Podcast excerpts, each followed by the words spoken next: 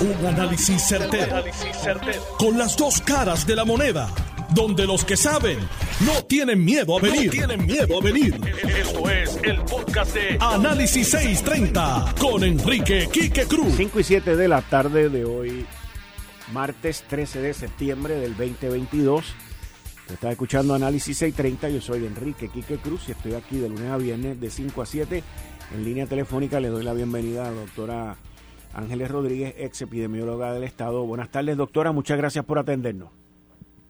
Buenas tardes, muchas gracias por la invitación. Saludos a usted y a toda su radio audiencia. Muchas gracias y yo le doy las gracias anticipadas de parte de mí y de nuestra radio audiencia por sus comentarios y lo que nos vaya a decir ahora referente al COVID, las mascarillas y lo que estamos viviendo en esta isla, eh, porque su opinión es muy importante. Le pregunto, eh, ¿cómo usted ve este proceso que vamos a sumergirnos ahora en en que se nos ha ido dando un poquito más de responsabilidad eh, durante los últimos siete u ocho meses para nosotros ir este tratar de llevar una vida normal. ¿Cómo, cómo usted ve esto y, qué reacciones podríamos esperar científicas en las próximas dos a tres semanas?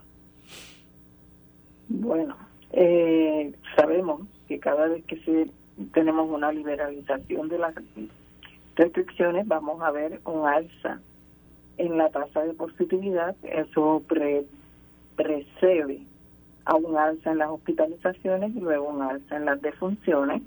En este momento estamos teniendo defunciones diarias de dos dígitos, 10, 12, eh, toda esta semana. Eh, son nuestros eh, nuestros envejecientes los que han sido eh, de una forma dramática afectados por estas eh, variantes que son en términos generales menos agresivas para los las personas jóvenes, pero no así para los niños ni para los adultos de edad por encima eh, de los 80. ahí estamos viendo las muertes eh, de una manera más significativa incluso que para cuando estaba circulando las variantes iniciales que eran más mortales antes de que existiera la vacuna. Así que es, es lamentable que el mensaje que estamos dando que nuestros viejitos son no son son dispensables. Que pues vivió muchos años porque estamos quitando restricciones en sitios que son de muy alta vulnerabilidad como son los hogares de cuidado eh, entiendo que estamos entrando precisamente en, la actuación de enfermedades respiratorias. Estamos hablando que ahora va a empezar a subir la influenza, micoplasma, RSV. Eh, COVID no es el único que se previene por el uso de las mascarillas. Eh, yo entiendo que la comunidad, ya que el gobierno pues parece haberse salido de, del campo de la salud, pues la comunidad debe tomar decisiones de, sentido común y protegerse, siguiendo las restricciones, aunque no sean mandatorias, poniéndose los refuerzos nuevos de la vacuna, la vacuna bivalente. Toda persona que tenga su serie primaria y esté por encima de los 12 años cualifica para ponerse la, eh, el booster bivalente para las variantes de Omicron. Y pues tenemos que tomar nuestra salud en nuestras manos no, no hay de otra. Cuando usted dice el gobierno ha tomado la posición de salirse de la salud, eh, usted entiende ya que entonces el gobierno se quita de todo esto que tiene que ver con COVID y, está incluyendo tanto al federal como estatal en, en esas acciones. Oh, sí, oh, sí, yo entiendo que, que aquí lo que está ocurriendo que se está siguiendo el ejemplo de, del gobierno federal, eh, que desde hace tiempo ha estado tomando unas acciones eh, que, que se alejan de la ciencia y se acercan más a la parte política, porque lamentablemente en Estados Unidos el, manejo del COVID ha sido una cosa altamente politizada y el CDC reconoce que no lo manejó bien se tomó una serie de decisiones en varios momentos que eran muy controversiales pero pues por querer complacer a todo el mundo. En la ciencia no se tiene que complacer más que a la ciencia, a los datos, a los números y a lo que se ha probado que, que, funciona, aun cuando estemos bregando con patógenos nuevos con los que no, al no tener experiencia, pues sí, vamos a cometer algunos errores, pero siempre debemos de tomar aquellas decisiones que mejor se adapten a lo que los datos nos, nos demuestran que es lo correcto. ¿Cree usted? Y eso pues no ha pasado con COVID. ¿Cree usted que el gobierno federal ha hecho estos cambios de alejarse de todas estas restricciones? Por, como usted menciona, por la parte política, porque vienen, una, vienen unas elecciones por ahí, ahora en noviembre, número uno, esa es la, la primera parte de la pregunta. Y la segunda parte de la pregunta, también, además de la parte política y las elecciones de noviembre en el gobierno federal, ¿también usted cree que lo han hecho por una cuestión de dinero, económica, que no quieren seguir gastando los miles de millones que se han gastado hasta ahora en eso? Pues no sé cuánto peso haya tenido la parte económica. Eh, no, no creo que es el factor más eh, determinante, preponderante en la toma de decisiones. Yo creo que es más bien eh, que ha habido una incapacidad, una incapacidad de, de bregar con la situación. Es una situación complicada que cogieron ya complicada, o sea, la administración demócrata cogió una situación que ya venía polarizada y ya venía eh, complicada. Y entonces entiendo que el liderato del CDC no supo manejar la situación como debió, dejando a un lado todas las consideraciones políticas y dedicándose a la ciencia, a mantener un curso estable con el asunto de las restricciones de la vacunación, un solo mensaje, este para adelante y para atrás afectó mucho la credibilidad, porque bueno, la ciencia siempre fue clara, pero han sido los mensajes los que han sido confusos y nos han traído como consecuencia de que en este momento tenemos una gran parte de la población que no confía en lo que le están diciendo sus líderes médicos y que están escuchando a cualquiera. Y esto lo que trae por consecuencia es que, volvemos, los más vulnerables están pagando las consecuencias. Ahora, el CDC da su recomendación y los estados y los territorios pueden también llevar a cabo su política pública. ¿Eso es así? Le pregunto. Eso es correcto, pero cuando a eso le añadimos la parte de la economía, entonces si en otras jurisdicciones hay menos restricciones y en estas jurisdicciones hay más libertad, pues la gente, especialmente el turismo, eh, coge ir a los sitios donde tienen menos problemas. Y ahí es donde yo entiendo que pues eh, se toman decisiones basadas, que eh, son decisiones que son muy difíciles, pero son basadas básicamente en que si ya en otros sitios no se están siguiendo estas restricciones, pues nosotros no podemos ponernos más estrictos porque nos van a venir aquí o nos van a querer comprar aquí. Eh, y pues este tomamos esas esas eh, esas decisiones volvemos y me sigo repitiendo la palabra pero realmente son decisiones administrativas que tienen un impacto en la salud que no necesariamente están acopladas a lo que la ciencia en este momento diría que es lo más correcto, porque vemos, estamos entrando a la temporada de enfermedades respiratorias, a la temporada de influenza. Ahí es a donde quiero, ahí es a donde quiero, esa es mi próxima pregunta. Están, sin importar la edad, ¿Está la población luego de este cierre, luego de tanta mascarilla, luego de tanto desinfectante y luego de todos estos procesos, está la población más vulnerable a adquirir resfriado, influenza y otras enfermedades?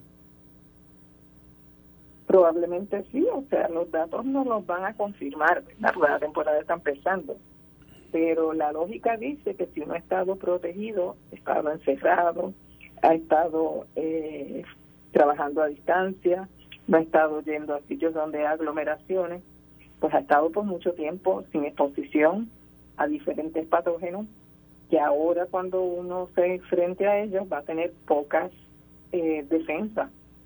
Para responder rápidamente a la infección y es posible que esas enfermedades, dependiendo también con la virulencia que puedan venir, esas nuevas enfermedades que son de estación, eh, pues veremos a ver cómo funciona la cosa, ¿verdad? Este, pero es muy probable que lo que veamos es más gente con enfermedad severa, volvemos siempre los vulnerables, los niños bien pequeños, los adultos bien mayores, principalmente. Pero hay veces como H1N1 del 2009 que a quien afectaba era los jóvenes. Uno no sabe cómo va a venir la influenza este año. El micoplasma está bien alta la prevalencia. Eh, y pues COVID hasta ahora eh, sintomáticamente no tiende a ser en la mayoría de los casos una enfermedad eh, fuerte, pero en los que sí desarrollan síntomas, pues puede ser, eh, especialmente si le ha dado COVID antes, que sube la posibilidad de que desarrollen COVID crónico, pues puede ser hasta discapacitante. Doctora Ángeles Rodríguez, muchas gracias por contestarnos. Muchas gracias. Claro que sí, estamos a la orden siempre. Bien, ahí ustedes escucharon a la doctora Ángeles Rodríguez, ex epidemióloga del Estado, y vamos a ver, sin duda alguna, el crecimiento en el número del positivismo, de los decesos, de las muertes, en lo que todo el mundo se va acoplando. Y lo más importante, usted tiene que tomar sus medidas, ahora es responsabilidad suya también. Miren, el proyecto P del Senado 563, que ayer fue aprobado con 18 votos a favor. De la única manera que eso se pudo haber aprobado para ir por encima del veto del gobernador era con el voto de un PNP. Y el único PNP que le votó a favor a eso se llama William Villafañe. La pregunta, luego de yo hablar con distintas fuentes dentro del gobierno y fuera del gobierno también. La pregunta que yo me hago es por qué William Villafañe dio su voto para ese proyecto, cuando, cuando actualmente el gobernador Pedro Pierluisi y la Oficina de Administración y Transformación de Recursos Humanos del Gobierno de Puerto Rico, OATH, digo RH, que es la Oficina de Recursos Humanos del Gobierno, que dirige, su directora es la licenciada Zahira Maldonado, como William Villafañe dio su voto para eso cuando efectivo enero, enero, hay un plan que se está trabajando en conjunto con la Junta de Supervisión Fiscal para aumentarle el salario como base a los empleados sindicalizados, a los empleados unionados a 9.25 y a los no unionados a 11.25. Entonces, ¿por qué William Villafañe y el resto de, la, de, de, los 17 senadores hicieron esto? Pues la única, la única razón que yo puedo entender es politiquería. Es la única razón que puedo entender. Porque si el gobernador y la Junta de Supervisión Fiscal en enero primero tienen planes de implementar un salario mínimo superior al legislado ayer por el Senado, y estamos hablando de aquí a tres meses, entonces mucha gente piensa, ay bendito, esos empleados públicos, que son 989 empleados, de 140 mil son 989 y no es que se están ganando 7.25 o 7.50 o 7.75 la hora. Se están ganando 8.25, una peseta menos. ¿Por qué poner en riesgo? Pues quizás esa es la razón por la cual votaron por ese proyecto, para poner en riesgo lo que el gobierno y la Junta están tratando de implementar en enero próximo. Y entonces que no se dé y ellos venir y decir, ah, nosotros teníamos razón, porque es que no me hace sentido legislar algo peor de lo que se está presentando para, para enero. Si se hubiesen copiado de los números, pues yo lo entendería. E inclusive hasta abogaría por lo que hicieron. Porque es decir, 9.25 a los que están sindicalizados, 11.25 a los no sindicalizados, efectivo ahora, cuando se aprueba ahora. Oye, son tres meses, pero hay más de un peso de diferencia ahí. Y son buenos como están las cosas, los precios y lo caro que está la vida. Pero no, esta gente legislaron algo peor. Legislaron algo por debajo de lo que se está planteando ahora mismo. Digo, yo no sé. Porque yo he visto a las legislaturas hacer cosas barbáricas. Como cuando crearon el negociado de energía. O como cuando legislaron que para el 2025 el 40% de la energía en Puerto Rico tiene que ser renovable. O sea, estamos hablando de cosas noveles para aquellos que se lo creen, inverosímiles para aquellos que saben que no vamos a cumplir con las metas. Y esta es una de ellas. Y esa es la única pregunta que yo me hago. Y si William Villafaña nos quiere llamar, que yo estoy seguro que no lo va a hacer, y explicarnos su razonamiento de legislar algo que es peor de lo que viene, a mí no me lo tiene que explicar tampoco, pero se lo va a tener que explicar a la gente de su partido. Porque no lo entiendo. De los demás lo puedo entender, porque es politiquería, pero politiquería dentro de tu propio partido. A menos, a menos, a menos que él sepa o haya visto algo que yo no he visto todavía. Eso es posible también, como aquellos, aquellas grandes mentes en términos eléctricos que vieron que Puerto Rico en cinco años podía llegar a tener 40% de energía renovable. Faltan 27 meses para que se cumplan esos cinco años, para que estemos claros. Estamos hablando del 2025. Estamos hablando en 27 meses. Eso es lo que dice la ley de aquellos brillantes noveles que legislaron eso. Quizás ellos saben algo que yo no sé. Yo siempre estoy apuesto para aprender. Pero de los que saben. Por eso los que saben no tienen miedo a venir o a llamar a este programa. Los que no saben, ya ustedes saben. Eh, estás escuchando el podcast de Noti1. Análisis 630 con Enrique Quique Cruz. Como todos los martes, dándole la bienvenida al licenciado John Mott de 5 y 36 que está conmigo o cualquier día que sea necesario. Buenas tardes, John. Buenas tardes, ¿cómo están? Bien, bien. ¿Y tú? Pues bien, martes, ¿cómo es el dicho? Ni te cases ni te embarques ni, de tu familia. Ni te embarques, ni de tu familia te aparte. Nunca he entendido por qué es ese dicho. Yo tampoco. El viernes 13 entiendo por qué lo es, pero no. Martes pero fíjate, el viernes 13 existen dos, porque en inglés también te dicen de Friday the 13th. Sí, pero la, razón del viernes 13 es porque el viernes supuestamente murió Cristo y habían 13 en la última cena. Ok. O sea, hay una, hay una racional detrás de ello. Ok. Pero martes nunca, nunca he sabido por qué. Martes 13 en particular, pues porque es malo. Martes 13. Sí, de verdad que yo no. Yo de verdad que no te sé decir. Pero vamos a ver para quién es un mal día hoy. Porque. Para los opositores de Luma. para los. Por, por, ok, esa es buena. ¿Por qué hoy es un mal día para los opositores de Luma, licenciado John Mott?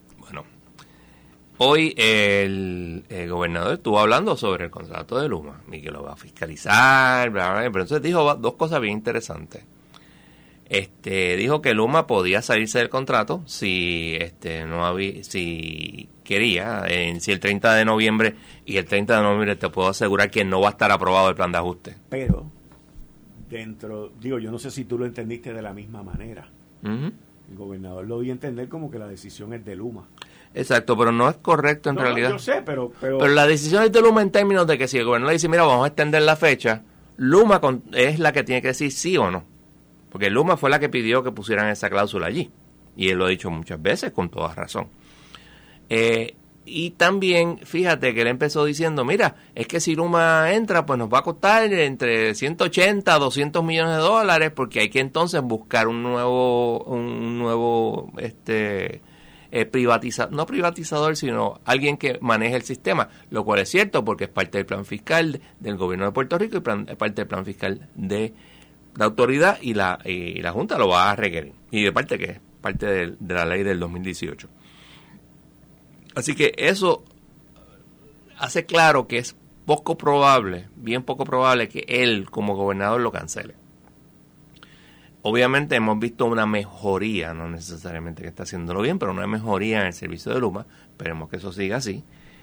Y pues, este, seguimos con la fecha de, ¿cuál es? Yo te dije, 16 de, de eh, septiembre, que es este viernes. Este viernes, no. No, más arriba, la otra de más arriba. No, el, Pelón, no, es esta semana. Esta semana. Sí, porque el, jueves estamos a martes. 15, Sí. El jueves es 15. Pues entonces eh, tenemos esa fecha, que es la primera, vamos a decir, fecha eh, puso el, Mediation Team, y la segunda, que es la más probable, es el 30 de septiembre. Si todo sale bien y hay un acuerdo consensual de plan de ajuste, vamos a decir para el 30 de septiembre, there is no way in God's earth que se pueda hacer la aprobación del plan de ajuste en o antes del 30 de noviembre. Yo te diría febrero o marzo del año que viene. Porque tienes que hacer varias cosas.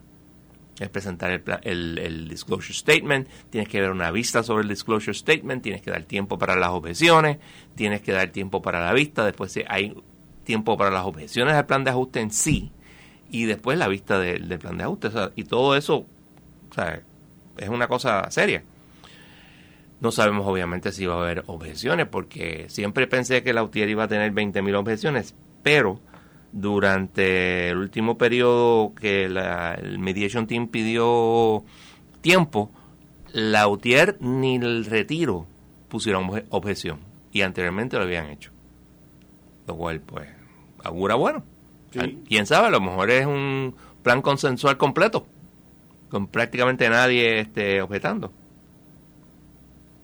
Y entonces se puede resolver todo eh, como buenos hermanitos. Pero pues, uno nunca sabe. Es Eh. un- el problema es el antecedente que hay. Antecedente en términos de... En los planes que se aprobaron anteriormente y que se, o sea, los, los, los ¿cómo se llaman esos? Los, eh, ¿Planes de ajuste tú dices? no, no, plan de ajuste, no, el, el- el plan que se negoció con los bonistas, que hay El, el RSA, el RSA, el eso mismo. Restructuring Support Agreement. Eso mismo, eso mismo. El RSA, que son dos. O sea, se, es más, yo creo que van como por tres. Lisadona Gido hizo uno, Hizo uno, sí. y después Rosselló hizo uno, y después la Junta hizo otro. Son tres. Entonces, la, pro- la, la problemática que yo veo, y, y quiero tu participación en cuanto al, punto de vista legal, la problemática que yo veo es, mire, juez, nosotros hemos llegado a esta gente de tres acuerdos ya. Este, aquí hay un precedente de que nosotros hemos puesto de nuestra parte y de que estamos dispuestos a llegar hasta aquí. Y entonces, Entonces, no entiendo bien qué te refieres. Que no, no haya un acuerdo en sí. sí, de que, de que si no llegan a un acuerdo Ah, ok.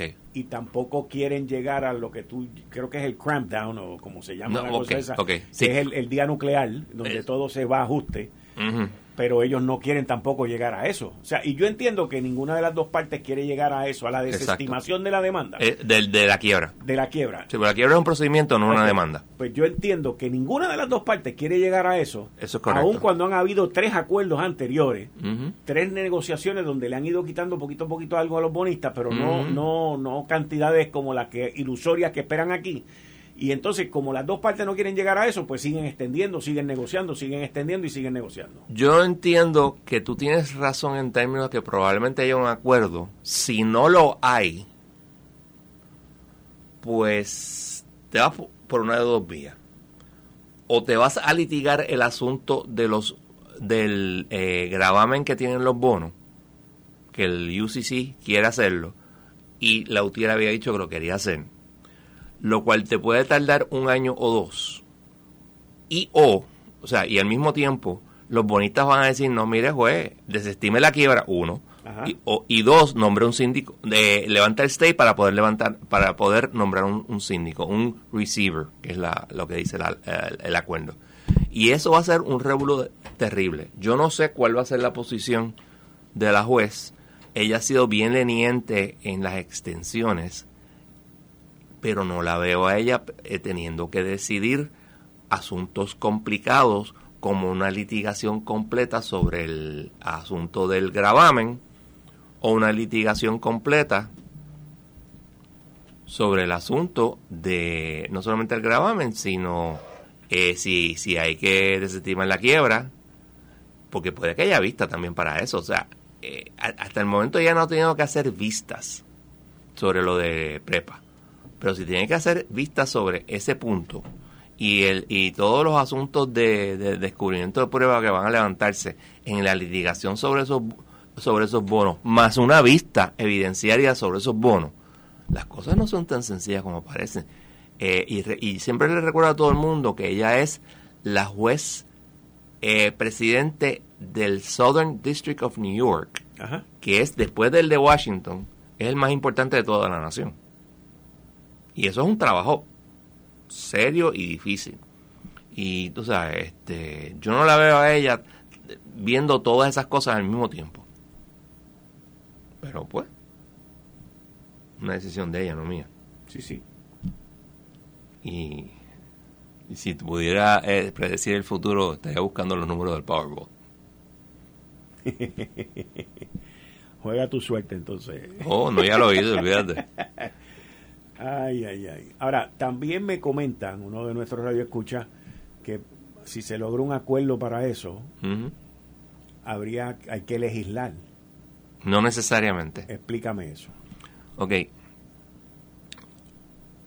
La Junta con Porque el... Ese, ese es lo, del no necesariamente que tú me acabas de contestar ahora, es la teoría de la Junta. Va más allá, pero, pero vamos por parte. La Junta, cuando se llegó a un momento crucial en, la, en el caso del gobierno de Puerto Rico, radicó un escrito donde explicó de la A a la Z cómo lo, podía hacer sin legislación. Yo leí los casos, cosa que dudo mucho que la mayor parte de los, analistas lo hayan hecho. Y yo creo que la Junta tiene razón. Yo puedo estar equivocado, obviamente. ¿Por qué no fue y estamos hablando del 8% o 8.5% de, lo, de, de, las pensiones. ¿Cuál fue la diferencia? ¿Te acuerdas cuando la juez Swain llamó a todo el mundo y les dijo, mira, este, aquí puede pasar esto, lo otro? Se levantó el licenciado Palani, que era el abogado, o es el abogado de, el, uh, de la coalición de Rightful este, Bondholders, y dijo que nosotros queremos la aprobación de la legislatura. Ahí la Junta tuvo que claudicar. ¿Por qué? ¿Por qué querían ellos eso? Porque querían vender sus bonos inmediatamente. Eso fue lo que hicieron. Y de hecho, no llegaron a par. Par quiere decir el mismo precio que ellos ganan, eh, eh, el mismo precio del, del bono. ¿Ok?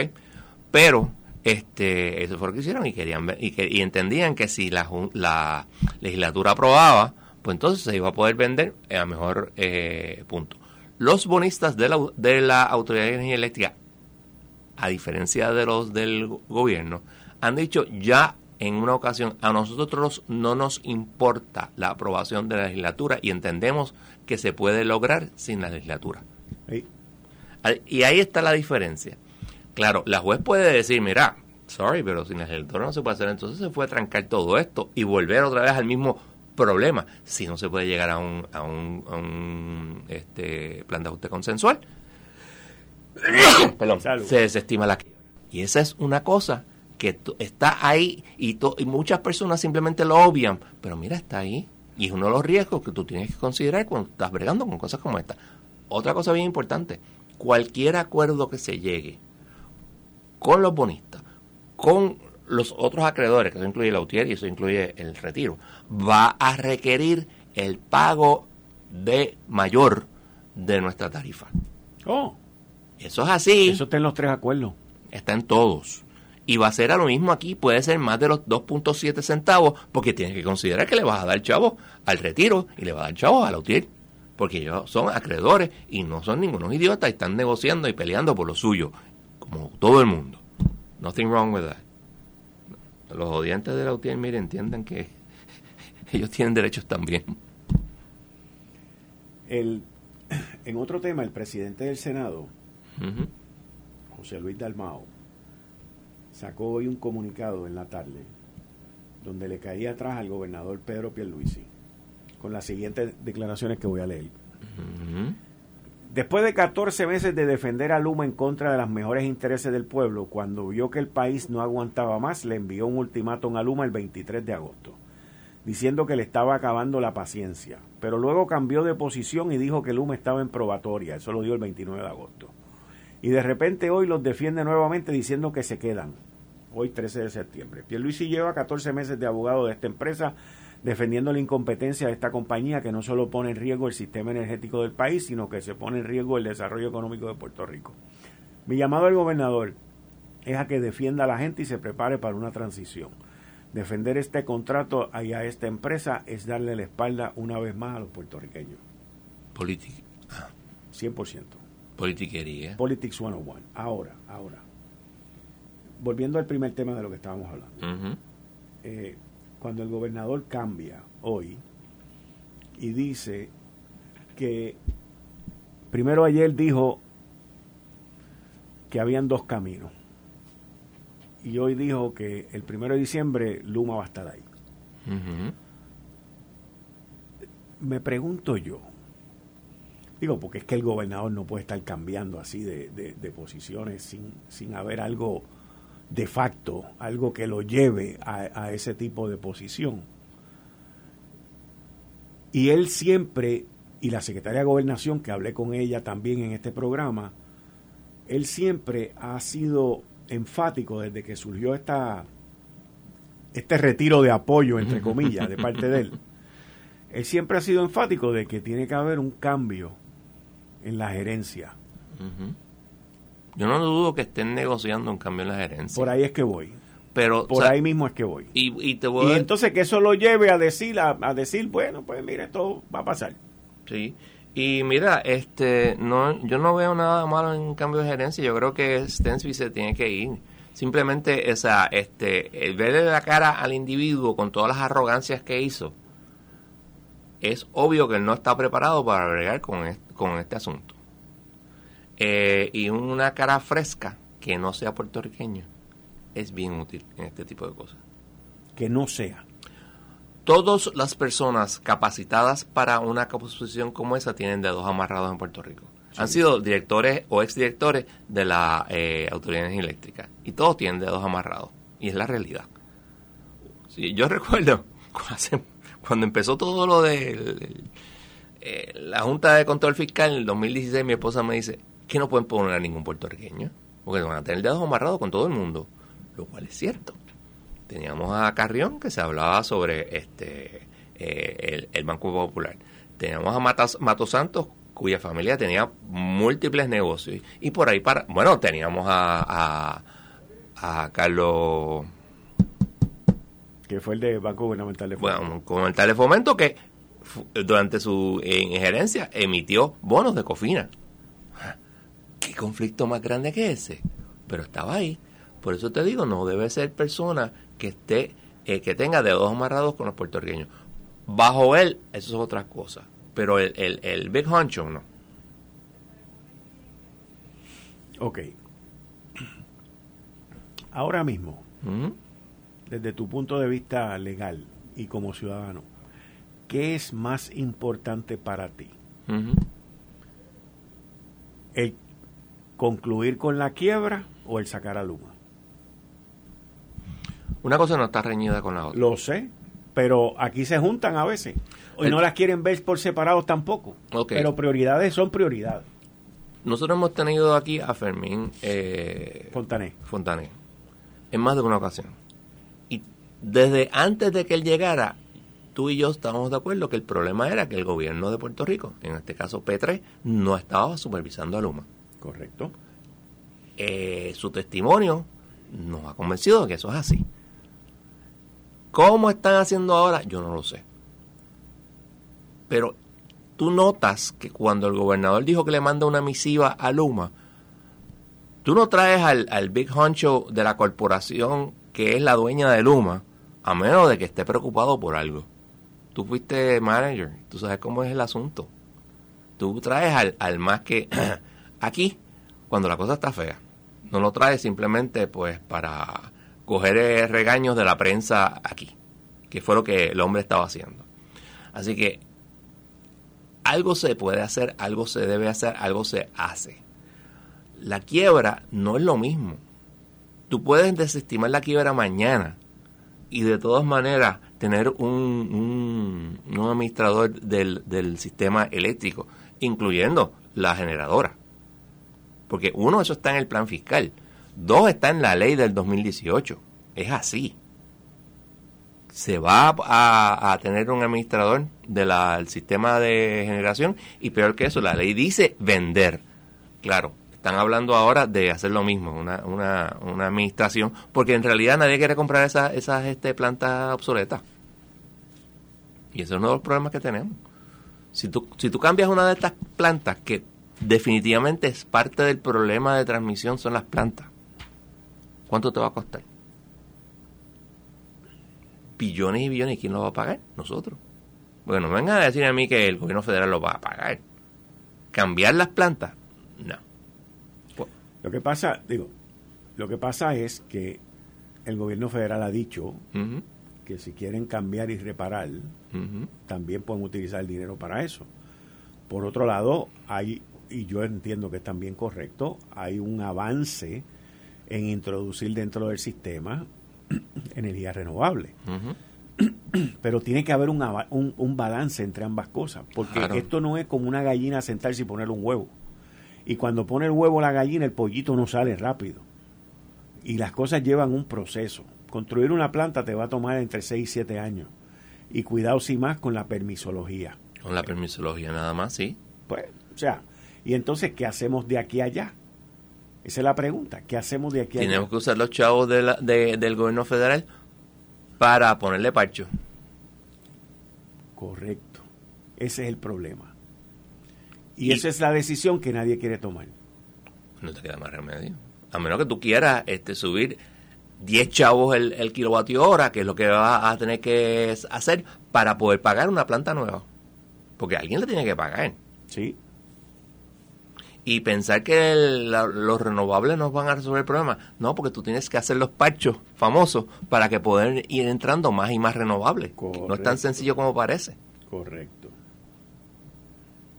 Y ni hablemos de el behind the, count, behind the meter este counting de los este de la generación de electricidad, que eso estaba en el RSA anterior. No sé si va a estar en el nuevo. En otras palabras, no. Le iban a cobrar a las personas que generaban su propia energía, le iban a cobrar esa energía. Hmm. Y estaba allí y hay un posting en johnmotlaw.net que explica específicamente qué es lo que decía el RSA, que ya no existe. El RSA se, se este, salió el gobierno de Puerto Rico de el, la famosa fecha del 30 de noviembre, que eso significa que se sin, sin un plan de ajuste aprobado, sin un plan de ajuste aprobado, sin haber salido de la quiebra, el gobierno puede firmar el acuerdo o hacer valer el acuerdo de los próximos 15 años. Sí, no tiene que ver una cosa con la otra, porque bajo el capítulo 9 y el su equivalente ahora de, de título 3, el gobierno sigue operando. No hay que eh, si esto fuera una corporación tendrías que pedirle permiso al tribunal, pero en esto no tienes que hacerlo. Y, y no hay problema. El problema estriba en que una vez tú tengas el plan de ajuste presentado, o la idea de que, mira, tenemos un acuerdo, estamos eh, sacando los últimos detalles del plan de ajuste, ahí tú tienes que sentarte y extender la fecha del, de noviembre 30 para que no, no expire el contrato, porque el, contrato expira, no es que se cancele, expira. En vez de 15 años, pues, tal fecha.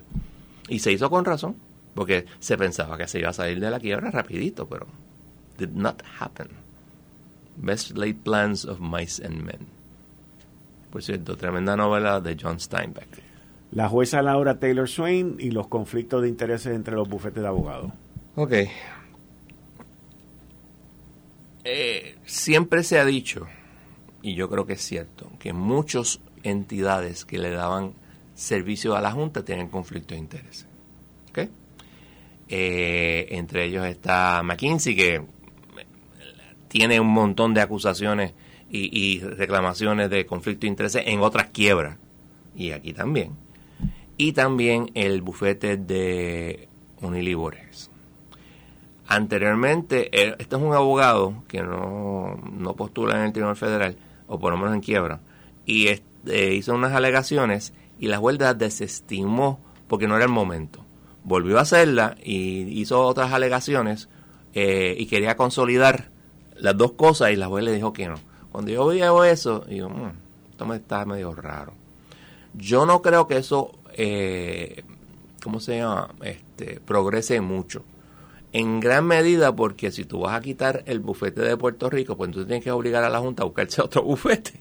Y no todo el mundo tiene un, un, bufete que se especialice en gran medida en, esta, en este tipo de, de, casos. Ajá.